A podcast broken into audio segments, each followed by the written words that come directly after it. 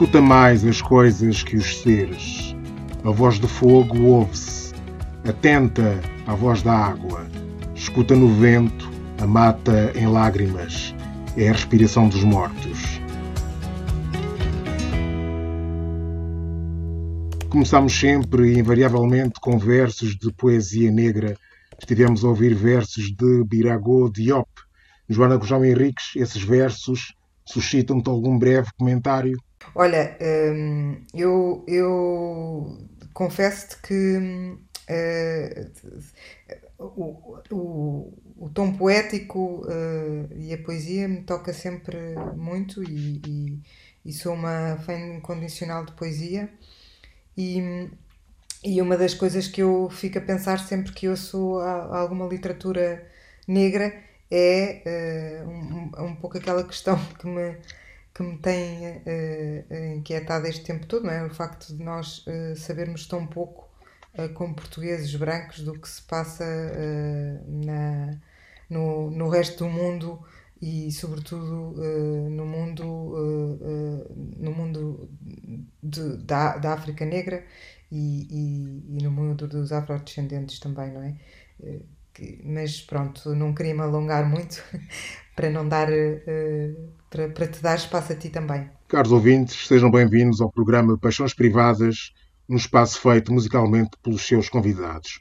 A nossa convidada de hoje é Joana Gurjão Henriques, jornalista pluripremiada pelo seu trabalho em nome de temas humanitários, labora no Jornal Português Público, sendo autora de dois livros relativamente recentes que a trazem a este espaço. São eles Racismo em Português, o lado esquecido do colonialismo de 2016 pela editora Tinta da China e Racismo no País dos Brancos Costumes de 2018, igualmente pela Tinta da China.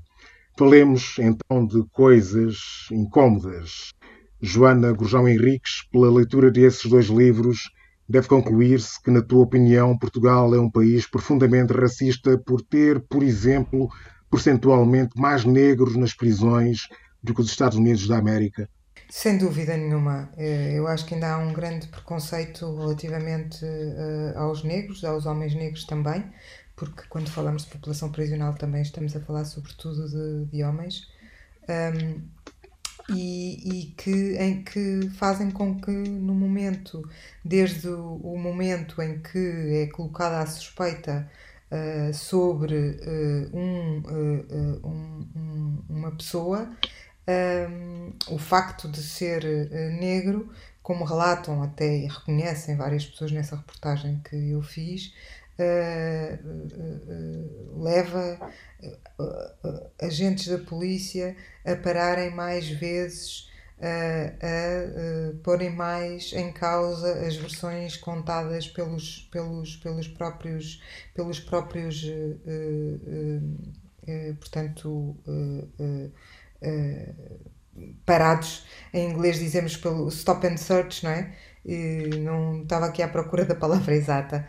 E, e de facto uh, uh, continuamos a assistir a uma enorme dose de racismo em Portugal. Hoje, hoje quarta-feira, peço desculpa, foi ontem feriado, fiquei baralhada. Hoje, quarta-feira, um, ehm, temos o, o 15 mil pessoas que assinaram uma petição uh, para uh, deportar Mamadou Ba, que é cidadão português, embora tenha origem senegalense, um, é, é, é, português.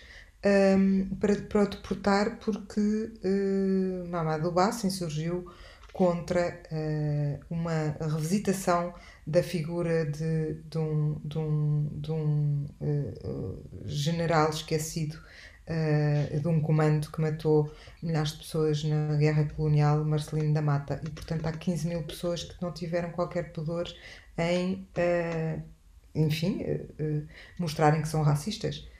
e eu pergunto-me se há 15 mil pessoas que não têm pudor em mostrarem que, que, são racistas, onde estão as outras que, que, se escondem, não é? Como nós sabemos, há muita gente que se esconde por trás do, do racismo a ser um, a ser um país racista, Portugal não sofrerá de um racismo ele próprio complexado, ou seja, um racismo pelo desejo de distanciamento cultural e racial do Sul e de aproximação a um ideal nórdico europeu. Isto é, o racismo português não expressará ele próprio um complexo de inferioridade. Um país que aspira a ser mais europeu do que realmente é. Sim, sem dúvida nenhuma. Tem. Isso, sem dúvida nenhuma que tem, não é? Somos o, o país na cauda da Europa, onde temos que nos pôr muitas vezes em bicos dos pés uh, perante os outros países europeus e, sobretudo, se estivermos a pensar em, um, no fundo, em, em na, no, no, contexto da União Europeia, uh, que sim, temos uh, com certeza um grande complexo de inferioridade, isso não há dúvida nenhuma. E isto não condiciona o racismo praticado em Portugal?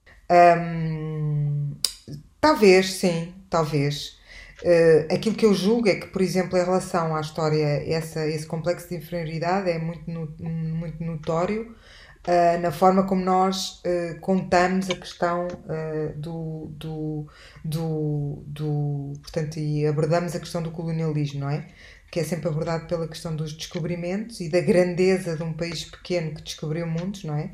E em que, na verdade, nós, por sermos um país pequeno, queremos sempre passar a mensagem de que tínhamos colónias e éramos um país além de fronteiras, mais do que este pequeno pedaço, esquecendo, obviamente, o que é que ser colonizador implica. E nesse aspecto, um, sim, uh, esse complexo de inferioridade faz com que nós uh, reforcemos uh, o, o, racismo e, a, e, o distanciamento em relação aos outros países, até de uma forma quase, eu diria que ingênua. Ingênua não é eu dizer que o racismo é ingênuo.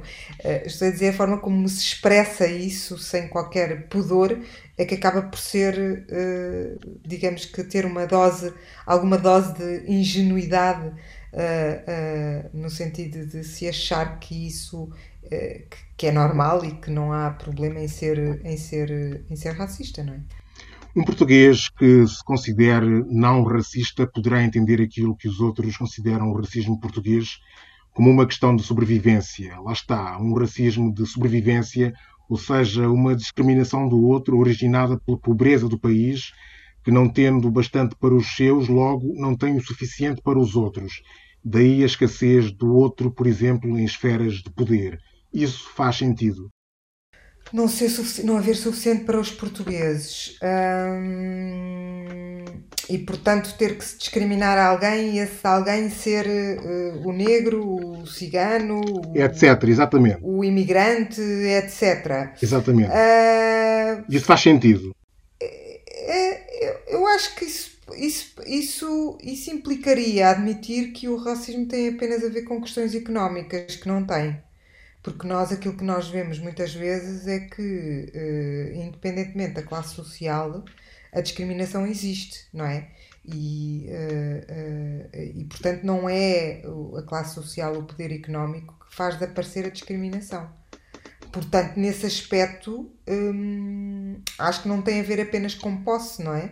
é? A discriminação existe independentemente de ser rico, pobre, classe média e classe alta os graus são uh, os graus, não, a forma como as, os racismos se expressa podem ser diferentes, mas o racismo é o mesmo, não é?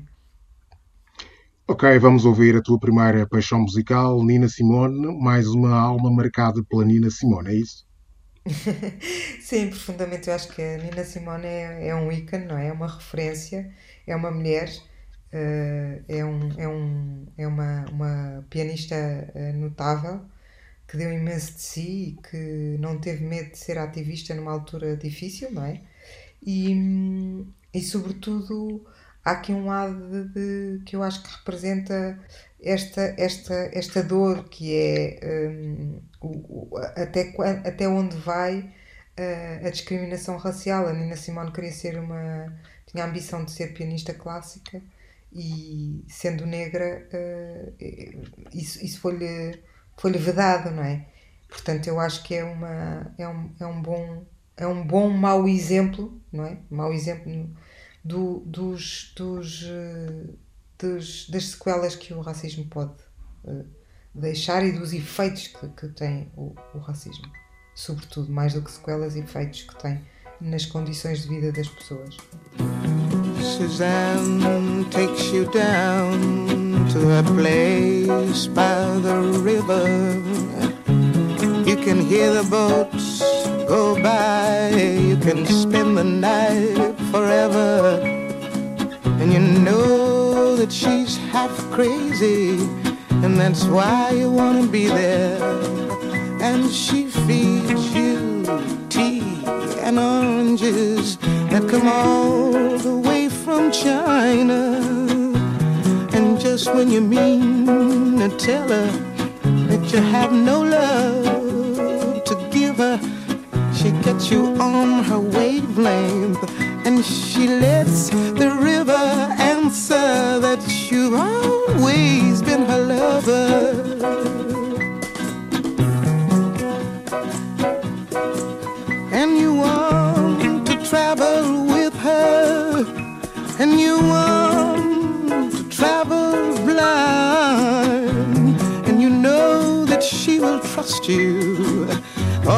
touched her perfect body with your mind, yeah.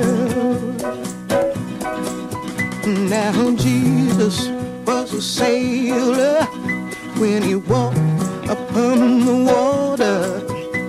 And he spent a long time watching from his lonely wooden tower. And when he knew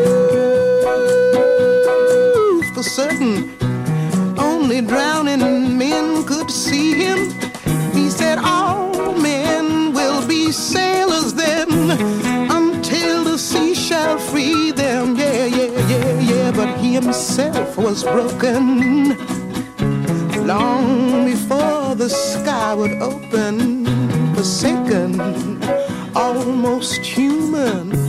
He sank beneath your wisdom like a stone.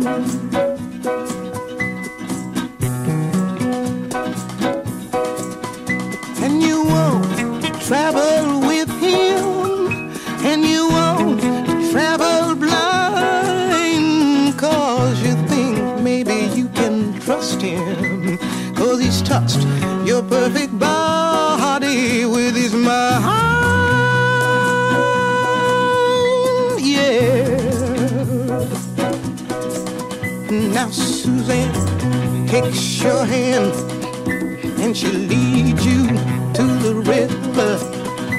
She's wearing rags and feathers from Salvation Army counters, and the sun pours down like honey on Our Lady of the Harbor, and she shows you where to look between the garbage and the flowers.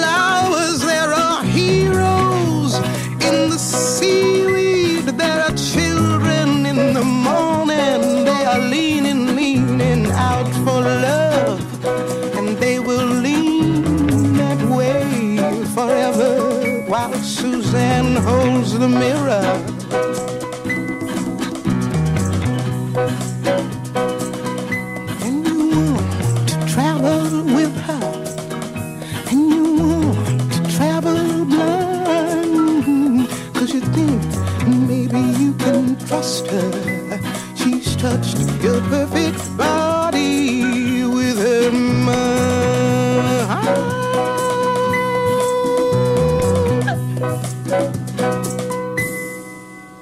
Nina Simone com Suzanne. No livro Racismo em Português, o lado esquecido do colonialismo, lê-se que em Angola o uso do cabelo negro natural é desencorajado nas mulheres e que isso é sintoma das reminiscências do racismo colonial que postulava as características da raça branca como as mais belas. Mas diga-se que o uso da cabeleira lisa pelas mulheres negras é um fenómeno hoje disseminado globalmente evidente até em centros de suposta consciência negra como a CNN ou a BBC. Isso quer dizer que, em tua opinião, houve um retrocesso nas conquistas culturais da negritude? Não, nem pensar. Eu acho que, acima de tudo, uh, o que é importante é uh, não haver constrangimento, ou seja, as mulheres poderem uh, expressar-se da forma que, querem e que desejam e, que, na qual se identificam, independentemente de ser uh, o cabelo liso ou o cabelo com rastas ou o afro. Uh, acho, acho que o, o, o, não, não, não podemos encontrar uma ligação entre cabelo liso e retrocesso. Um, eu conheço muitas mulheres negras que consideram que uh, não, não querem usar o cabelo liso e isso é um statement. E, e, e conheço outras mulheres negras que usam cabelo liso porque também é um, um statement. E eu, longe de mim, querer falar uh, por, por as mulheres e por aquilo que. e o que é que, quais são as motivações por detrás uh, de usar o cabelo liso ou o cabelo, ou o cabelo natural. Mas não quero de todo uh, sobrepor a minha essa alguma visão de, de retrocesso com qualquer das opções. Acho que aqui a, a, chave é sempre haver opção, não é? Sim, porque a mesma questão não se coloca em relação aos brancos que usam rasta. Não colocam, mas isso também tem a ver com. Aí colocam-se outras questões, não é? A chamada apropriação cultural, que é um tema bastante polémico e, e muito, eh, digamos que e, que. e, que motiva sempre grandes, grandes discussões, não é? mas, mas pronto, é, são outros 500, como se costuma dizer, é outro tema, que acaba por se tocar, como é lógico, não é? No mesmo livro fazes referência a expressões angolanas que denunciam a sobrevivência do racismo colonial na mentalidade dos negros, neste caso dos negros angolanos. Expressões como bom ventre, que significa um ventre que dá à luz bebés de pele clara, vida mulata, que significa uma boa vida, avançar a raça, que significa casar com alguém de pele mais clara. O que é que essas expressões revelam de facto, na tua opinião? Um enorme, um enorme preconceito, não é? Um enorme preconceito onde se opõe completamente o, o branco é bom e o negro é mau, não é? E portanto, tudo o que seja uh, associado ao branco tem um qualificativo mais positivo e tudo o que seja associado ao, negro, eh, o seu contrário, não é? É o profundo, obviamente, racismo de, da sociedade uh, a operar e a, e a dividir uh, as, as, as, pessoas e, e consoante a cor, não é?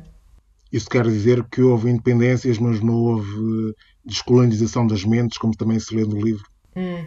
Isso é a opinião de, enfim, de, de, de alguns, algumas, algumas pessoas e, e, e, que, que eu ouvi quando, quando estive em Angola e que se aplica completamente em relação a Portugal também de facto, o ter, ter havido uma, uma, digamos que uma saída uh, do poder colonial uh, uh, dos, dos territórios ocupados não significou que a descolonização tivesse acontecido. Nós ainda hoje estamos a debater com, obviamente, questões enraizadas da mentalidade colonial, não é? E, portanto, sim, sem dúvida. Escutemos então a tua segunda paixão musical, Robert Glasper. Que dizer sobre ele? Olha, o Robert Glasper é um dos grandes ícones da nova geração, uh, uh, que tem uh, da nova geração também de, de música negra americana.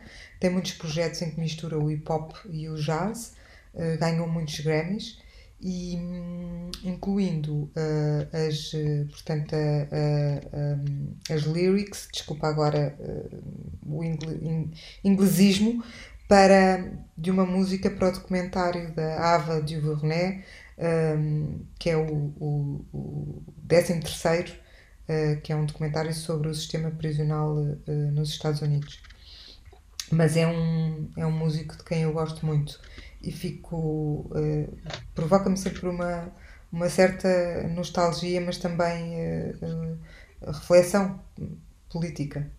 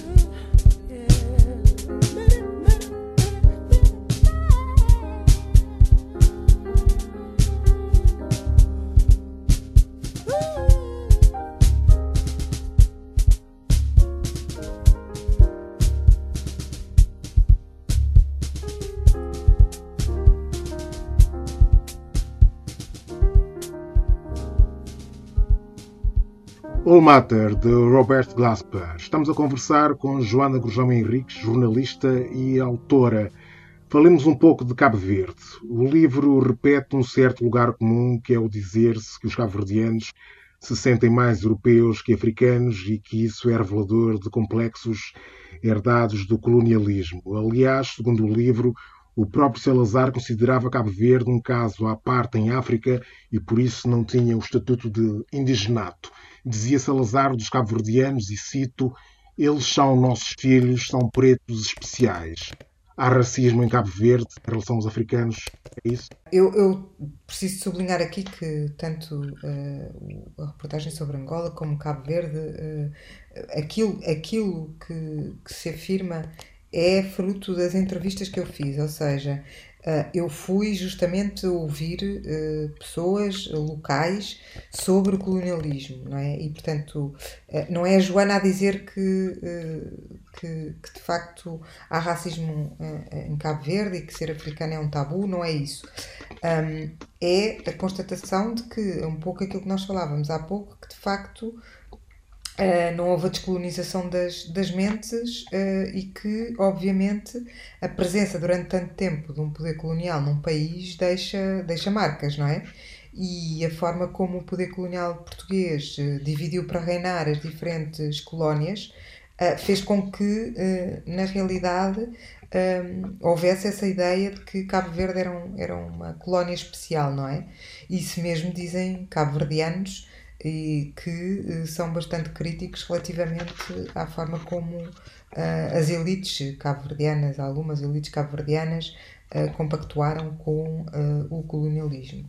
E, portanto, um, é, é, é, verdade que relatam que existe situações de discriminação para, para com os africanos do, do continente e que isso é uma espécie de uma reprodução e de uma réplica de uma interiorização, no fundo, que é o, o, o, uma, uma, uma característica que, que, se repete muito uh, nestes contextos, que é o, o, domina, o dominado repete as, as técnicas do dominador uh, face uh, a pessoas que têm um, poder, menos poder do que, do que ele. E, portanto, foi isso que, que acabou por, por acontecer, não é? Em Cabo Verde, segundo eh, é relatado por, pelos próprios cabo-verdianos. Curioso que, curioso que o poder colonial considerava os cabo-verdianos um, um caso especial, atribuindo-lhes funções de destaque administrativo nas outras colónias e livrando-os do estatuto de indigenato, mas paradoxalmente enviou cabo-verdianos como contratados para as roças de São Tomé. Como é que isso se explica? Porque de facto uh, os cabo-verdianos e esta a, gestão a gestão uh, populacional das colónias não era homogénea não é?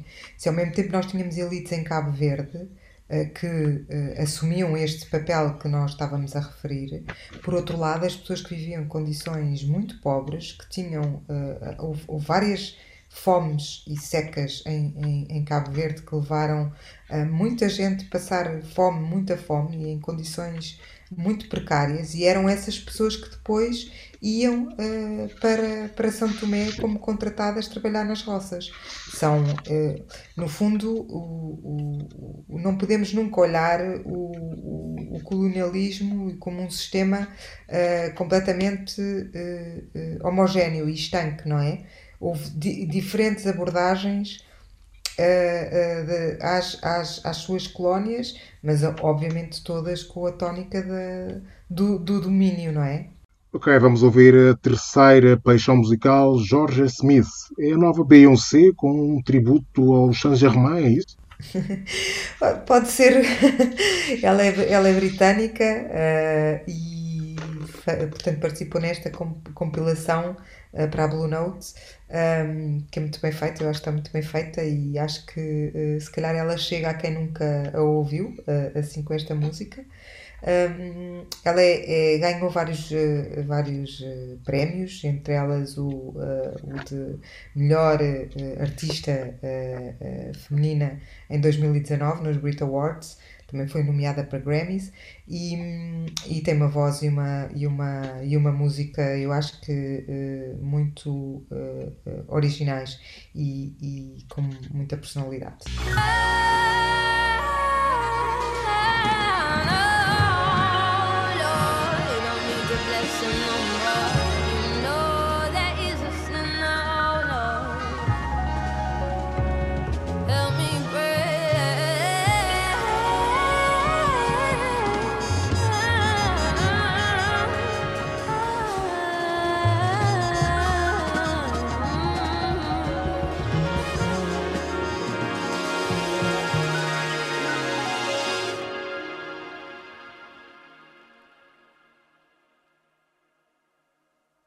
Want you to get together.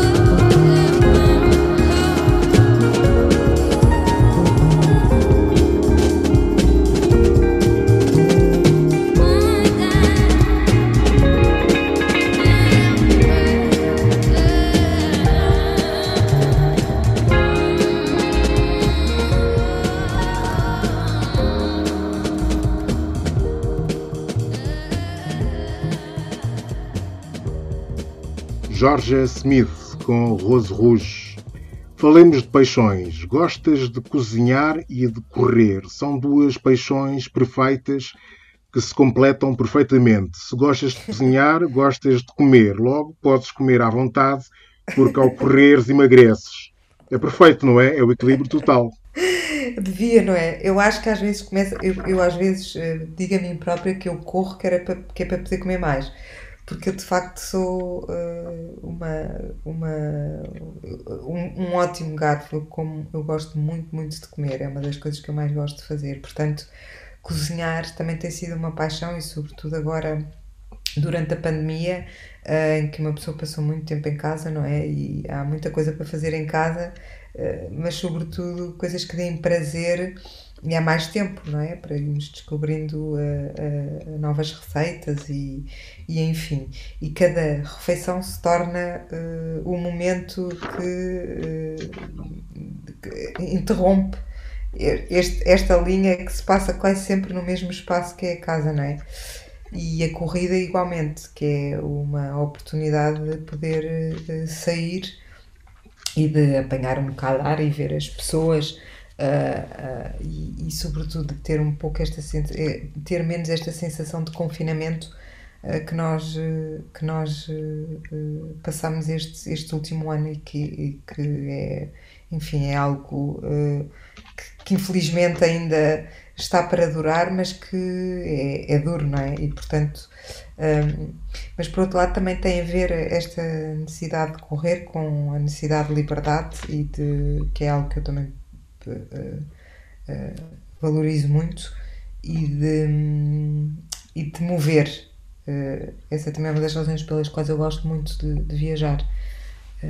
És praticante do que se pode considerar jornalismo de causas. Qual é a fronteira, qual é a linha divisória entre jornalismo de causas e o ativismo? Um jornalista de causas é necessariamente um ativista?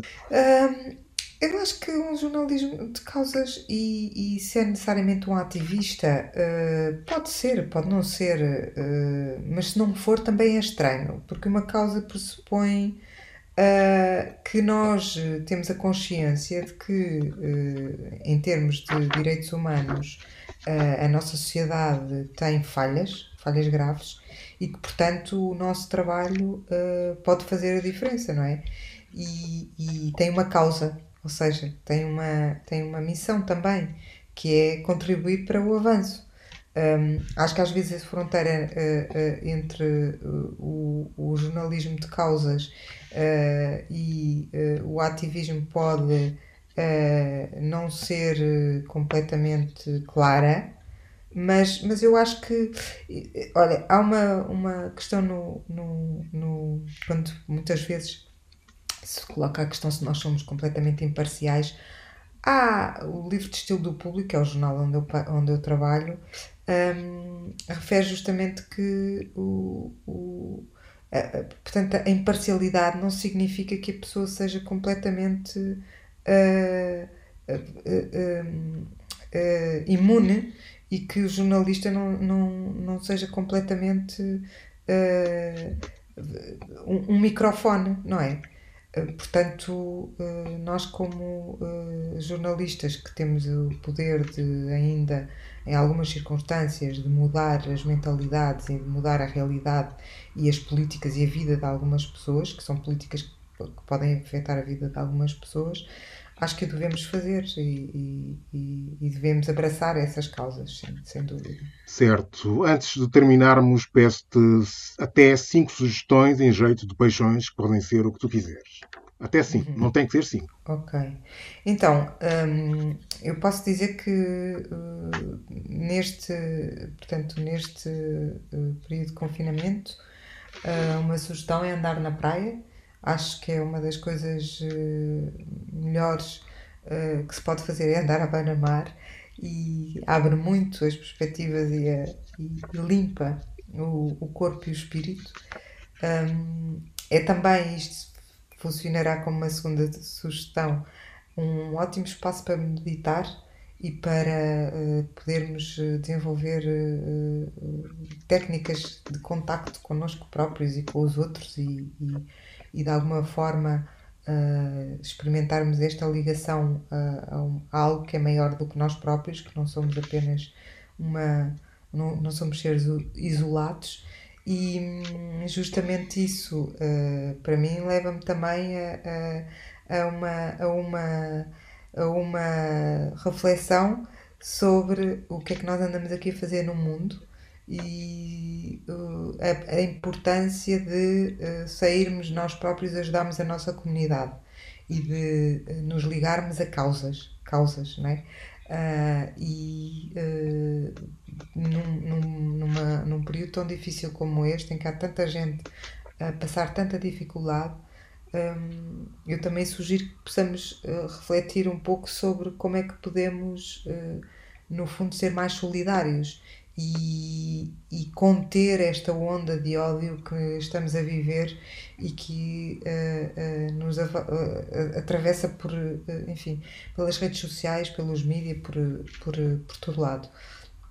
E finalmente eu deixo uma última sugestão que é, aliás, posso deixar duas uma é uh, ouvir o, ver o documentário de que eu estava a falar, que é o 13 terceiro, uh, que está disponível na Netflix, uh, e que é sobre o sistema prisional americano, onde nós conseguimos perceber muito do, da mentalidade racista e também das estruturas racistas na qual nós participamos muitas vezes sem dar conta disso. E a outra é também com o mesmo tema, uh, uh, para ler o livro da Grada uh, Quilomba, Memórias da Plantação, que é uma autora portuguesa, portuguesa negra, e que escreve este ensaio sobre o racismo, que até agora, pelo menos que eu conheça, um ensaio sobre racismo é algo foi escrito por uma portuguesa é, é o único. Um, e pronto, deixo estas sugestões. E para terminarmos a tua última paixão musical, um tributo a John Coltrane por Ahmed Sirur. Porquê? Olha, eu gosto muito uh, do, desta, desta música do, do John Coltrane e deste, deste álbum uh, do John Coltrane, I Love Supreme, e eu acho que a forma como uh, está feita um, agora pelo, pelo, pelo Ahmed Sirur é muito. Um, vai, vai, vai ao cerne, não é? Vai ao cerne desta melancolia, uh, de, deste romantismo. Uh, bom, ouçam. Ok, Joana Gujão Henriques, muito obrigado por ter sido convidada do Peixões Privados. Obrigada eu.